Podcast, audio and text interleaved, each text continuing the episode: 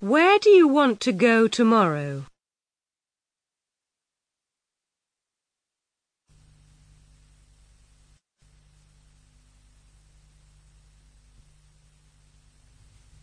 Téléphonez pour prendre rendez-vous. Si vous voulez prendre rendez-vous par téléphone, il est possible que la personne que vous désirez voir ne réponde pas elle-même. Grand Hotel, good afternoon. Good afternoon. Can I speak to Mr. Brown, please? Mr. Jim Brown. Certainly, sir. Just a moment, please. Can I speak to Mr. Brown, please? Puis-je parler à Monsieur Brown, s'il vous plaît Certainly. Certainement. Just a moment, please.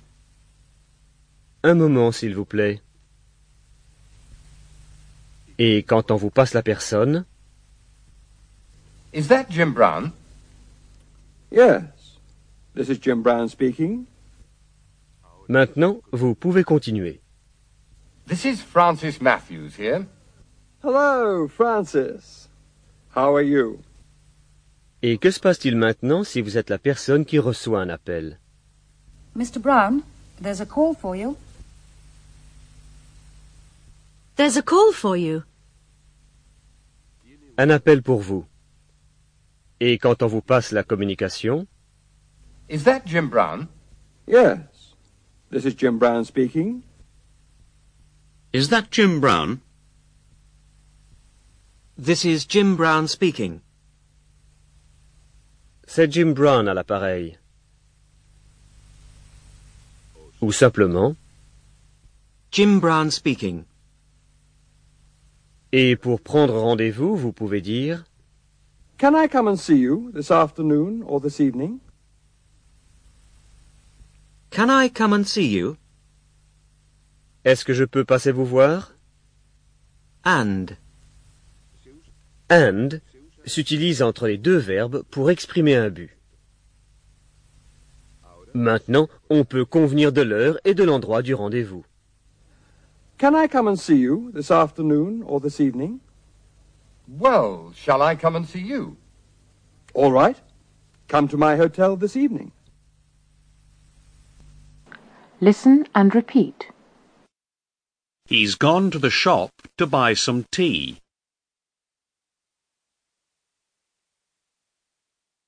They've gone to Paris for a holiday.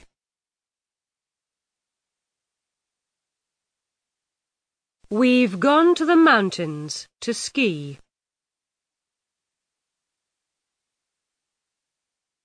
Ben's gone to his friends to have a drink. He's gone to the library to read a book.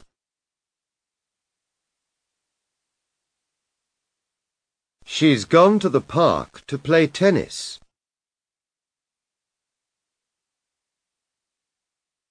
I've gone to the bank for some money.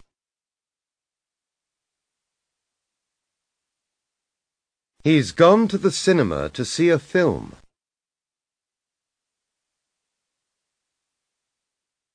I go to the gym to do my exercises. He's gone to the hairdresser's for a haircut.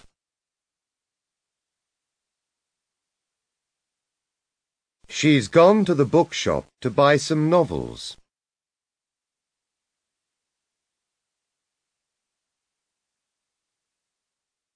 They've gone to America for a vacation.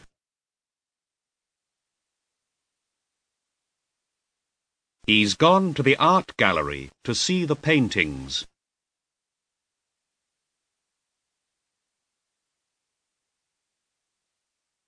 She's making a sandwich for her lunch.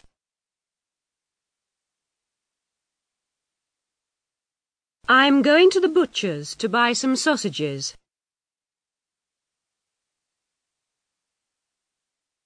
He's gone to the bank for some money.